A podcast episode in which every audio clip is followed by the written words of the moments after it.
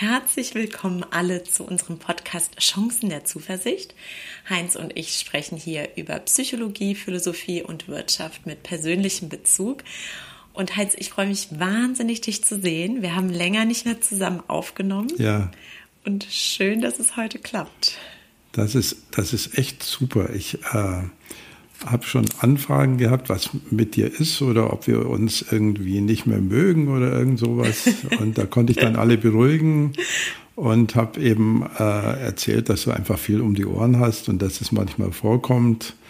Und ich freue mich auch riesig, dass wir äh, wieder zusammen einen Podcast gestalten können, von dem wir annehmen, äh, dass er gerade zum Jahresbeginn zu hören sein wird. Also jetzt ist gerade noch Dezember, aber wir werden uns mal thematisch irgendwie aufs äh, neue Jahr beziehen und möglicherweise auf die New Year's Resolutions und sowas. Genau, also wie wir das ja immer so machen, ähm, stimmen wir uns manchmal spontan ab, so worüber wollen wir eigentlich reden.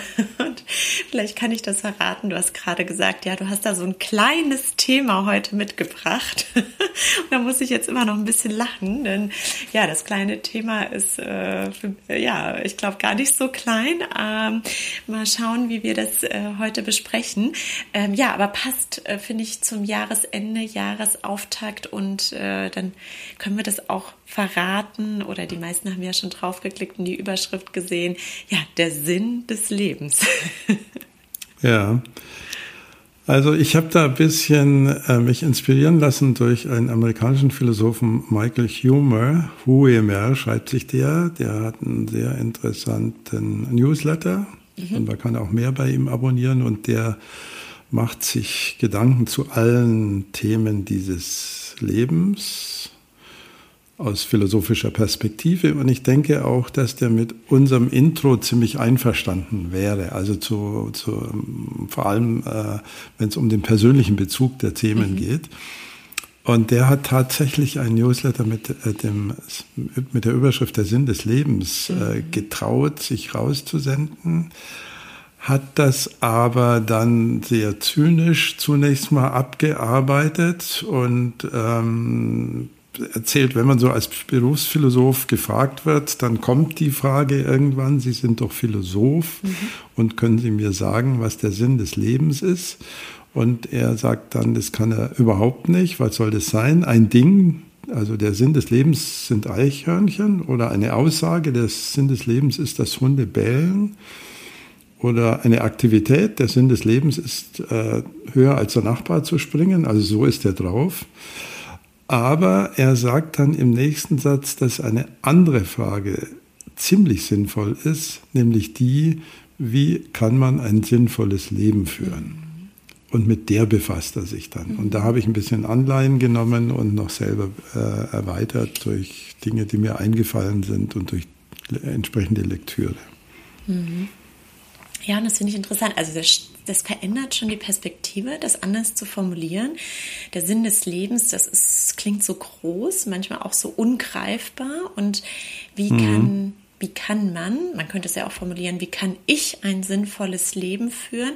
Ja. ja, grenzt das schon mehr ein und macht dieses Thema persönlicher, was ist wahrscheinlich auch für mhm. das Thema wichtig ist, denn du kannst vielleicht einen anderen Sinn in deinem Leben haben als ich oder jemand anders? Oder ja. würde, würde genau man so. aus philosophischer Sicht sagen, ja, da gibt es schon eine Überschneidung bei bestimmten Themen? Na, man würde sagen, wenn man die Philosophen studiert oder auch mal selber drüber nachdenkt, was man vom Leben erwartet, dass da irgend sowas wie äh, ein glückliches Leben, ein zufriedenes Leben, ich habe mal nachgeschaut, was es da für Synonyme geben würde. Also vielleicht Lebensfreude, Wohlergehen, Seelenfrieden, Selbstverwirklichung, also alles, was in die Richtung geht. Und ähm, Aristoteles hat ja zum Beispiel gemeint, ähm, das glückliche Leben sei an sich schon etwas, also äh, von Wert. Ähm, weil man es nicht um irgendetwas anderen Willen haben möchte. Also nicht um dem Nachbar zu beeindrucken oder irgend sonst was, sondern die meisten Menschen sagen eben, ja, das wäre schön, wenn wir irgendwie Lebenszufriedenheit hätten. Im Englischen ist es ein bisschen einfacher mit dem Glück, äh, wobei Glück und also Glück ist ein sehr schwieriger Begriff im Deutschen, weil wir ja auch so sagen, Glück gehabt oder so. Also als Substantiv taugt es nicht so ganz viel. Ich hatte im Lotto Glück oder Gott sei Dank ist mir keiner reingefahren beim Einparken oder so. Aber wahrscheinlich ist glücklich sein, also das, das Adjektiv, ist ein bisschen näher an dem, was sich äh, Leute wünschen. Und dazu gibt es jede Menge Psychologie und jede Menge Forschung. Also wie machen wir uns unglücklich und äh, worin besteht eigentlich Glück? Was sagen die Leute? Wir haben da sehr viel Empirie, sehr viele Instrumente, sehr viele Befragungen, die zum Teil bis 80 äh, Jahre zurückreichen. Also mhm. Längsschnittuntersuchungen. Mhm. Ja, wir haben ja auch in dem einen oder anderen Podcast schon mal diese Themen aufgegriffen und so ein paar äh, fallen mir jetzt gerade ein. Also ich erinnere mich an das Interview mit dem Psychologen Kurt Michael Hockel, der gesagt hat, wir haben die mhm. Verpflichtung, unser, unsere Zufriedenheit zu maximieren, hat das, glaube ich, genannt. Also dafür zu sorgen, mhm. dass wir immer wieder positive Gefühle in unser Leben bringen oder ähm, ja, auch was ich jetzt auch interessant finde, so die Überlegung, es gibt ja auch Menschen, die führen ein sinnvolles Leben, die würde man jetzt aber nicht als super glücklich bezeichnen, ja, also die sind vielleicht manchmal auch eher angestrengt, weil sie, weil sie ein bestimmtes Ziel mhm. verfolgen oder setzen sich auch besonders schwierigen ähm, Dingen aus und trotzdem mhm. würden Sie wahrscheinlich sagen, Sie führen ein sinnvolles Leben. Ne? Also da kann man wahrscheinlich auch ein bisschen differenzieren.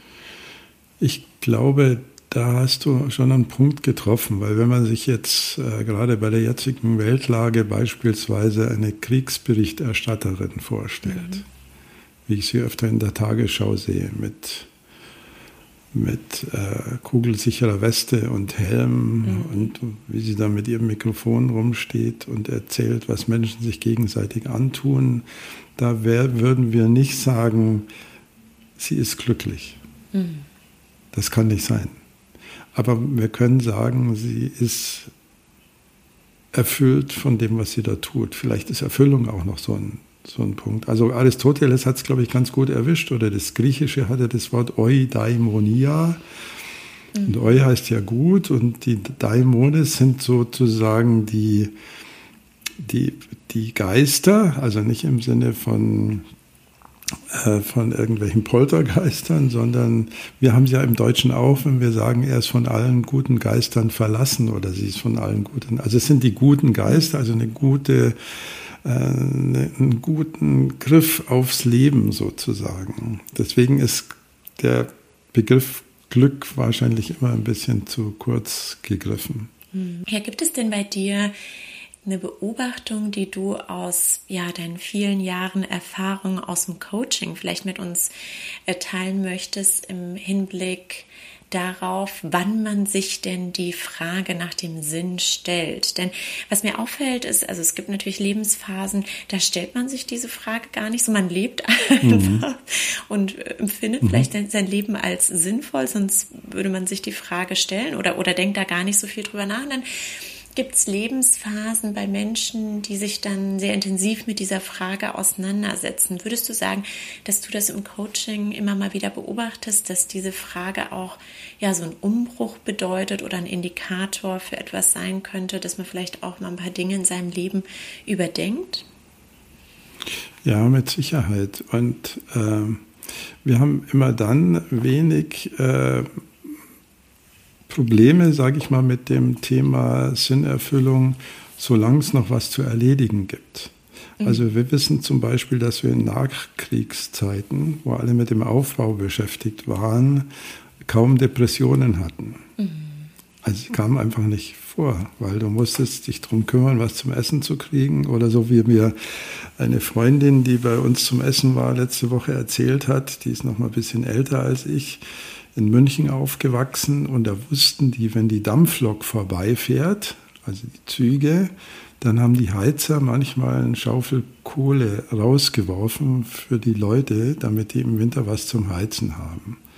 Und da sind die Leute den Bahndamm entlang gelaufen und haben geguckt, ob jemand Kohlen rausgeworfen hat, ob einer der Heizer so nett war. Und damit warst du beschäftigt. Und ähm, im kleineren Maßstab kennen wir das auch. Wir verlieren immer oder drohen Zufriedenheit zu verlieren, immer wenn wir was erreicht haben. Mhm. Also immer genau dann. Also jetzt habe ich mein Abitur.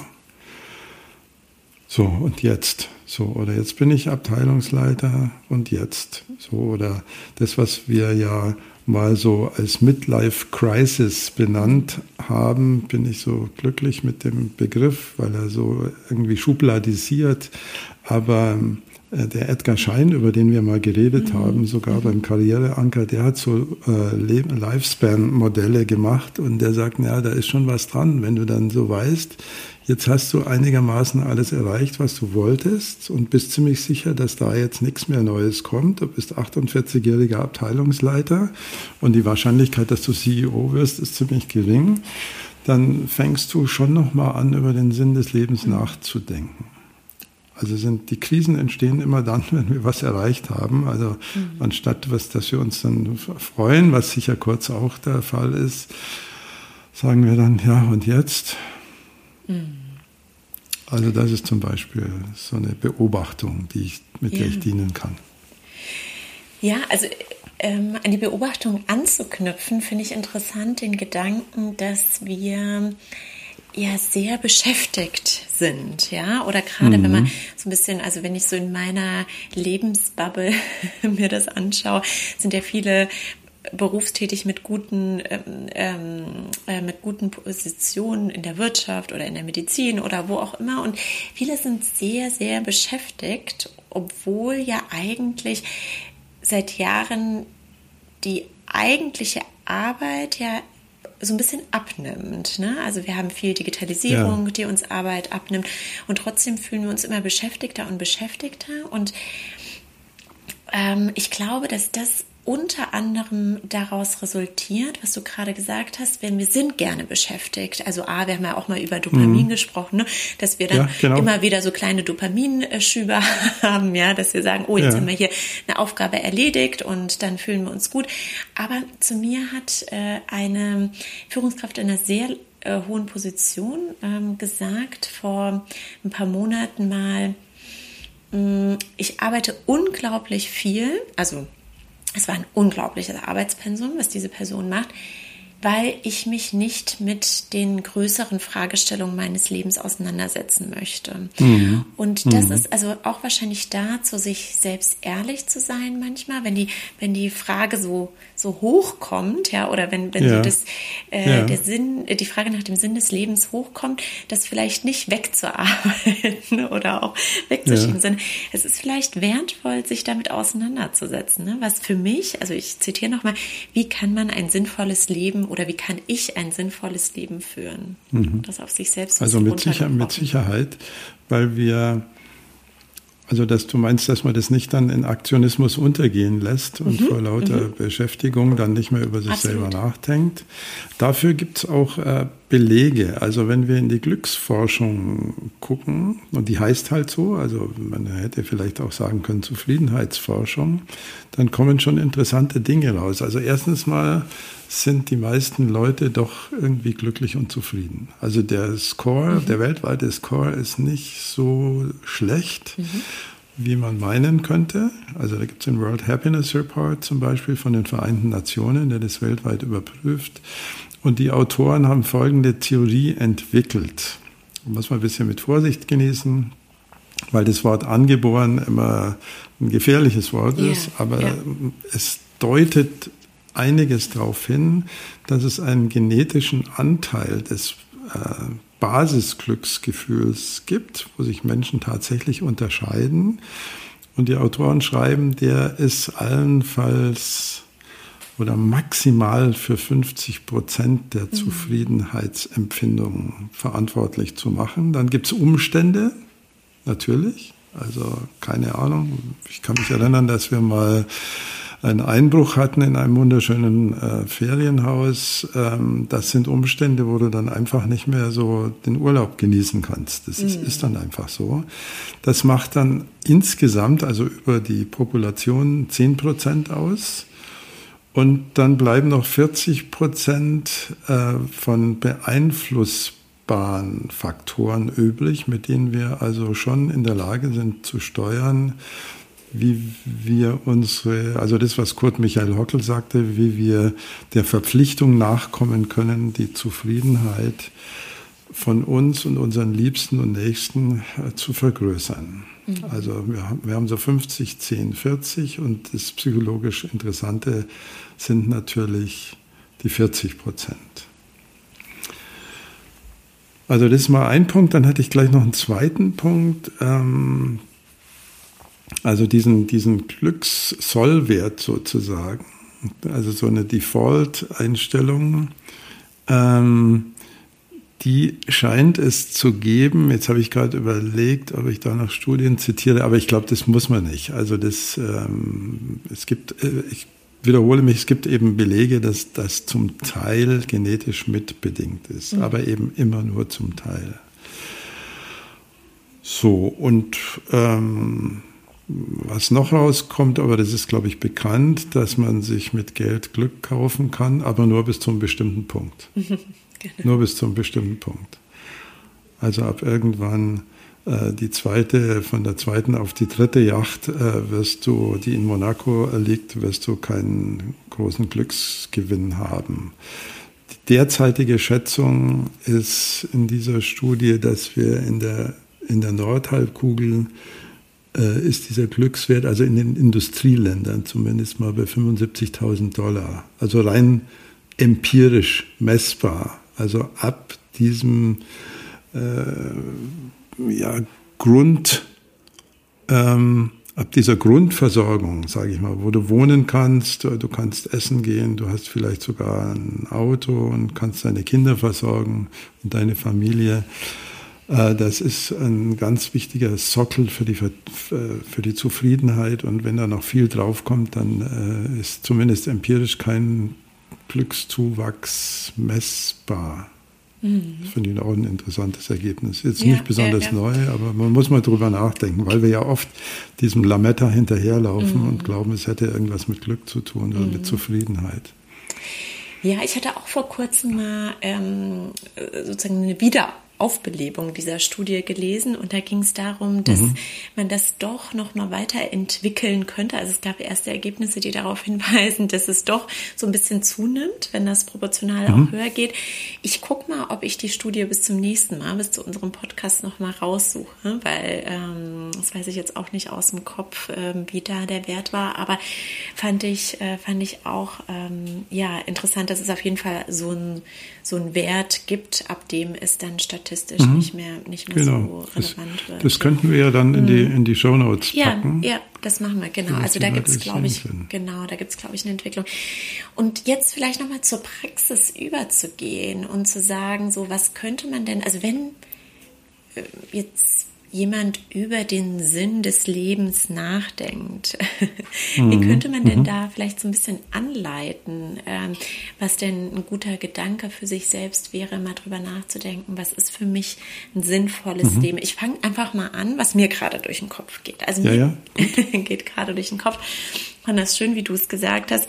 Wir drohen Zufriedenheit zu verlieren, wenn wir etwas erreicht haben. Das heißt, eigentlich ist das dann gar nicht so überraschend, wenn wir immer mal wieder in so einer Situation uns befinden, dass wir drüber nachdenken. Weil immer wieder, wenn wir vielleicht große Meilensteine in unserem Leben erreichen, mhm. könnte es sein, dass wir uns in einer Situation wiederfinden, in der wir nochmal einmal so ein bisschen sortieren müssen und drüber nachdenken müssen. Das mhm. heißt, mhm. also mein erstes Takeaway wäre so ein bisschen, nicht gleich die Panik kriegen, dass man ja. hier über den Sinn des Lebens nachdenkt, sondern vielleicht muss man da einfach so ein bisschen sortieren. Gibt's, äh, gehört dazu, ja. äh, passiert ja. immer wieder, gerade in solchen Situationen, wenn man besonders wichtigen Meilenstein erreicht hat.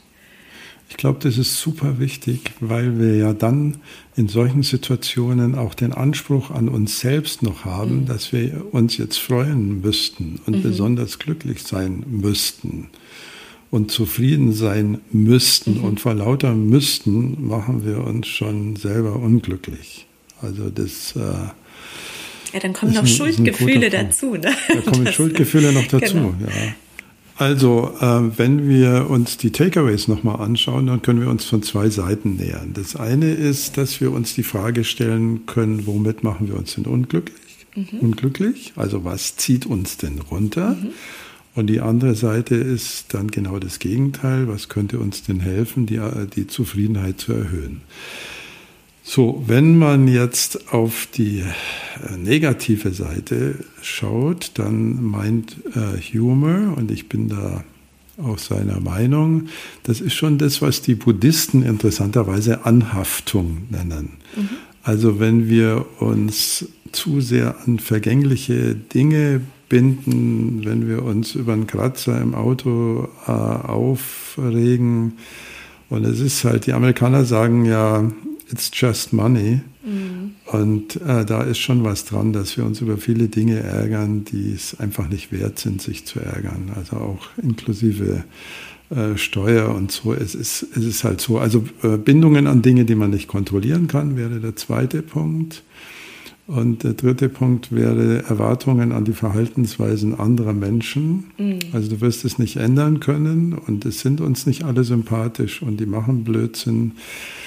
Aber ähm, es macht wenig Sinn, sich da Tage, Monate lang damit zu quälen, dass andere nicht so sind, äh, wie du es jetzt halt gerade willst. Also Hümer schreibt sogar, wenn du deinen Orangensaft verschüttest, äh, dann brauchst du dich wirklich nicht aufregen. Also als, als Metapher. Mhm. Ich glaube, das ist, ist ziemlich mhm. klar, aber man kann es nicht, nicht oft genug äh, überlegen mhm. und gerade diese kurzen Depressionsmomente, nachdem, wo, äh, wenn du was erreicht hast, nachdem du was erreicht hast, die zeigen ja auch nochmal sehr deutlich die Klarheit des Gefühls, dass mit der neuen Position eben kein Glück gekauft mhm. ist oder keine Zufriedenheit fürs Leben. Da wird es einem ja gerade bewusst, dass mhm. die Anhaftung, die man vorher im Kopf hatte, sich nachher als sehr tönern erweist. Mhm. Also ähm, da ist, glaube ich, da braucht man keine Buddhisten, da kann man schon selber genügend Erlebnisse aus dem eigenen Leben zusammensammeln, um zu sagen, ja, da ist schon was dran. Aber das Interessante ist ja, dass man den Fehler scheinbar immer wieder macht. Ja, mhm. also wir sind halt auch Kinder des Kapitalismus. Mhm. Und ähm, als der Giuliani sagte, shut up and shop oder so, äh, da sieht man ja die Stärke dieser Ideologie, dass wir also glauben, mit dem Erwerb und mit dem Haben wollen und mit dem, die Österreicher sagen ja, ich habe das schon mal zitiert, goldene Nockerln kannst mhm. nicht fressen. Also wir sind schon auch einer gewissen kulturellen Normierung ausgeliefert, der man sich ja immer schwer entziehen kann. Dass Aufstieg sein muss, wenn man im Unternehmen ist, dass du das größere Auto als der Nachbar haben musst, dass du äh, weiter in Urlaub fahren musst oder irgend sowas. Und letztlich wissen wir eben aus der gesamten Forschung, dass das zum, zur Zufriedenheit praktisch nichts beiträgt. Mhm. Also ich wollte immer nach Kanada und dann äh, haben wir das auch endlich mal geschafft, äh, nach Kanada zu reisen. Und zwei Jahre später haben wir nochmal Urlaub im Allgäu gemacht. Es gibt im Allgäu Stellen, da muss sich Kanada sozusagen warm anziehen. Mhm. Also äh, solche Dinge halt. Und das andere, Julia, weil wir nicht mehr so viel Zeit haben, wir hatten mal einen Podcast gemacht, da könnten wir in den Shownotes nochmal darauf mhm. hinweisen, welcher das war. Das andere, womit wir uns unglücklich machen, sind die irrationalen Überzeugungen. Mhm.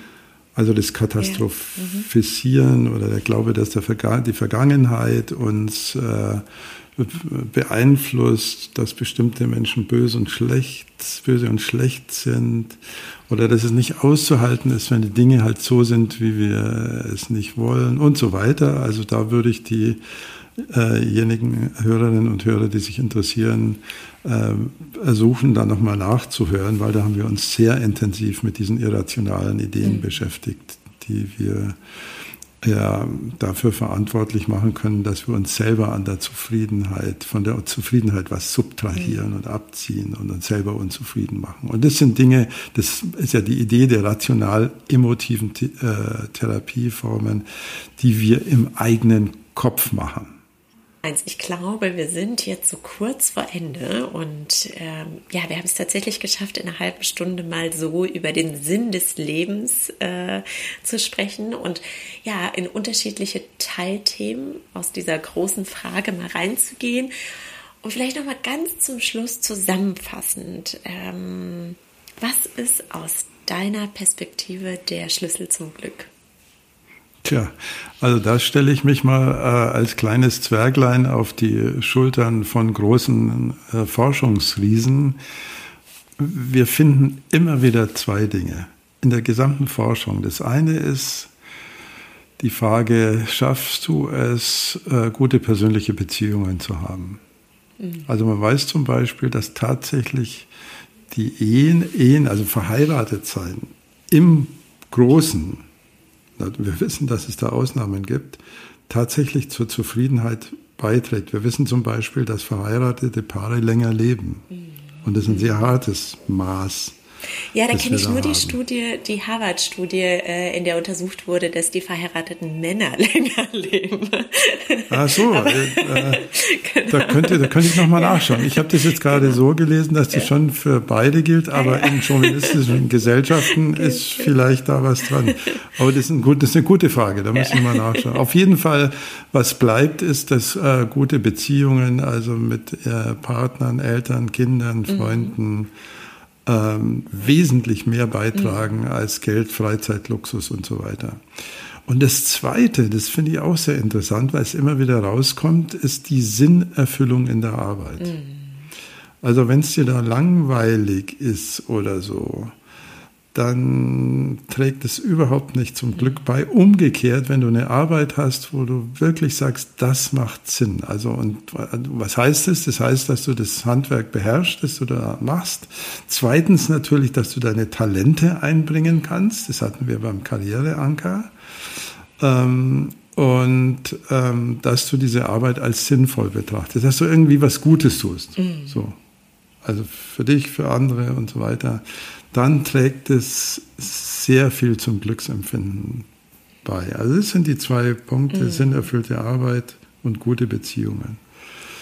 Und Geld rum oder Macht ähm, ist es nicht. Also die Suizidraten der Reichen sind genauso hoch wie die der Armen. Also damit hat es bewiesenermaßen nichts zu tun, ob du ein zufriedenes Leben führst. Also deswegen zum Beispiel, um das, du hattest ja nach Coaching gefragt wo ich tatsächlich mit Coaching KlientInnen dann dran arbeite, manchmal den Job zu wechseln, mm, mm.